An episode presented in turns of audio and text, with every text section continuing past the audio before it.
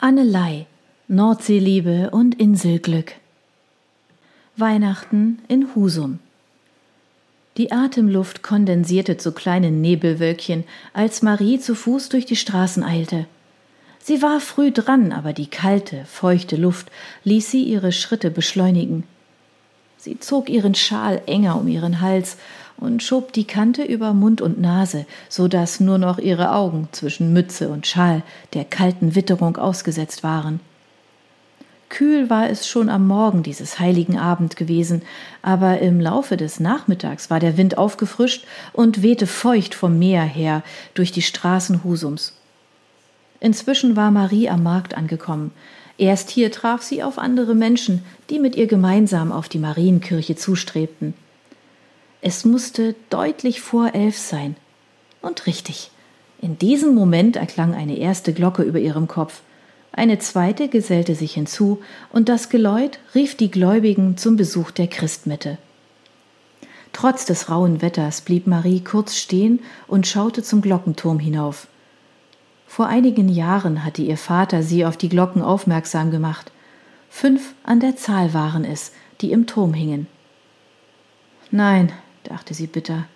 Nicht an sie hatte er die Erklärungen gerichtet, sondern an ihren Bruder. Kurz presste sie die Lippen aufeinander und schob den Gedanken beiseite, dann trat sie entschlossen auf das Portal der Kirche zu. Im Inneren des Gotteshauses, vor dem ruppigen Wind geschützt, zog sie ihre Mütze vom Kopf und sah sich um.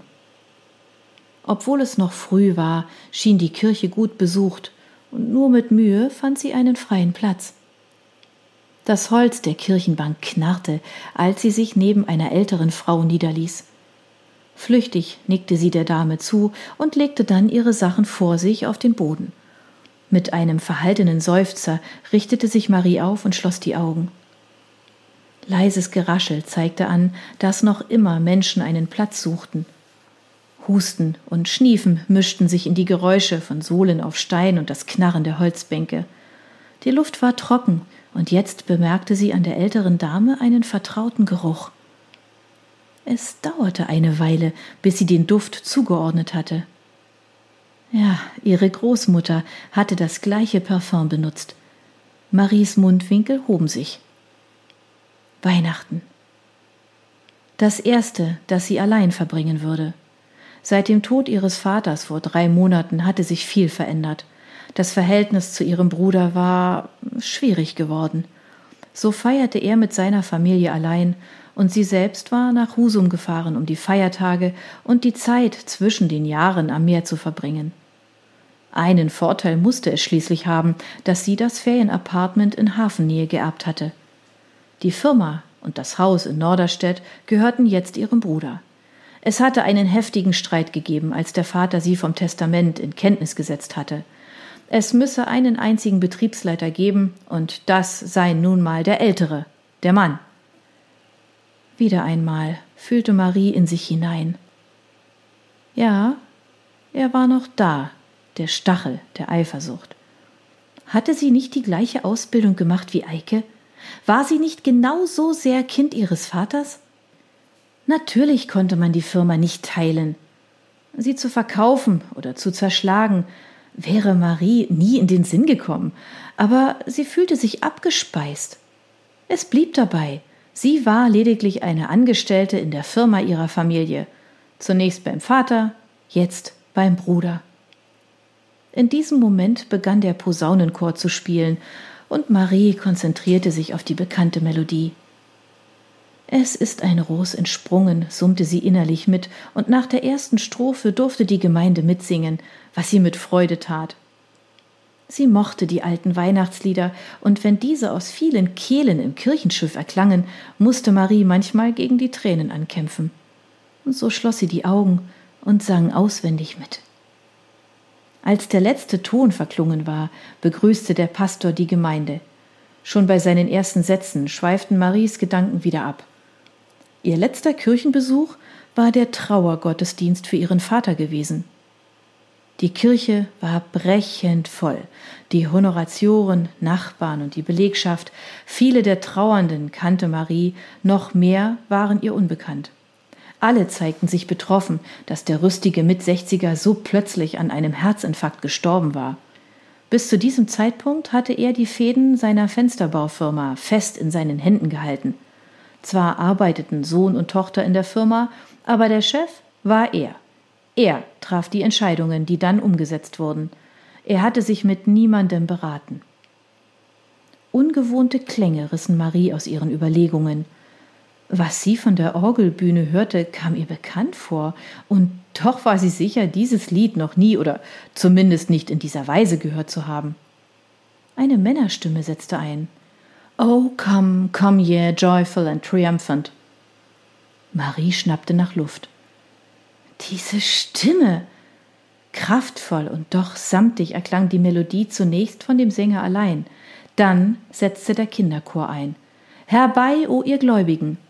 Den Choral kannte sie, er gehörte zu Weihnachten, solange sie denken konnte. Sie drehte sich um und reckte den Hals, um die Sänger zu sehen. Auf der Empore strahlten die Kinder und folgten der Leitung des Dirigenten. Neben ihm, vorn an der Balustrade, stand der Solosänger, der gerade wieder Luft holte. Er sang die nächste Strophe wiederum auf Englisch, deren Melodie sich an den Gesang der Kinder anschmiegte, sie umspielte und schließlich überstrahlte. Marie bekam eine Gänsehaut, Tränen stiegen ihr in die Augen, aber sie wandte sich nicht ab. Als der letzte Ton verklungen war, ließ der Sänger seinen Blick über die Köpfe der Gemeinde schweifen und schien an Maries Gesicht hängen zu bleiben. Einen kurzen, intensiven Moment hatte sie das Gefühl, als schaue er sie direkt an. Ihre Wangen brannten, und obwohl ihr das unangenehm war, konnte sie sich doch nicht abwenden. Erst als der Pastor längst widersprach, drehte sie sich zögernd nach vorn um. Nach dem Segen erklang vom Posaunenchor das Vorspiel zu Stille Nacht, und gemeinsam sangen die Menschen alle Strophen des alten, getragenen Liedes. Während der letzte Ton durch die Kirche hallte, ergriff eine Frau das Wort und lud alle Besucher des Gottesdienstes im Anschluss zu einem Becher Glühwein oder Punsch vor der Kirchentür ein. Marie ließ sich Zeit, zupfte zwei lange blonde Haare von ihrem Mantel und griff nach ihrer Mütze. Draußen war es sicher noch kälter geworden. Der Auszug aus dem Kirchenhaus stockte, und als sie schließlich am Portal ankam, erkannte sie auch warum. Der Pastor schüttelte jedem Kirchenbesucher persönlich die Hand und wünschte frohe Weihnachten. Direkt neben dem Eingang, vom Wind geschützt, stand ein Tisch mit zwei großen Töpfen, die dampften und würzig dufteten. Noch während sie schaute, bekam Marie einen Becher Glühwein angeboten. Oder möchten Sie lieber Punsch? Marie sah auf und erkannte in ihrem Gegenüber den Solisten. Freundlich lächelnd hielt er ihr die dampfende Tasse entgegen. Fast mechanisch griff sie nach dem Wein und bedankte sich. Zwei Schritte weiter drehte sie sich zurück und betrachtete ihn aus dieser kurzen Entfernung. Dunkelblonde, kurz geschnittene Haare und ein sauber gestutzter Bart umrahmten ein etwas rundliches Gesicht mit auffallend blauen Augen. Selbst bei diesem schummrigen Licht schienen diese zu leuchten. Ansonsten war er groß, sicher einen halben Kopf größer als sie, und erschien breitschultrig in seiner Kavernjacke. Mit stoischer Ruhe verteilte er den Glühwein und schaute dabei jeden gleichbleibend freundlich an. Marie nippte an ihrer Tasse. Der Wein wärmte durch seine Gewürze, umschmeichelte ihre Zunge mit Zimt, Nelke und Orange, und sie merkte, wie ihr innerlich warm wurde. Hier, zwischen den vielen Menschen, spürte sie den Wind kaum, obwohl sie niemanden persönlich kannte, fühlte sie sich nicht fremd und genoss den Moment der Gemeinschaft, der auch sie mit einschloss. Ihr Blick wanderte zurück zu dem Mann, der inzwischen keinen Glühwein mehr verteilte, sondern selbst eine Tasse zum Mund führte. Kurz entschlossen trank sie den letzten Schluck und ging zu ihm zurück. Darf ich Ihnen die zurückgeben?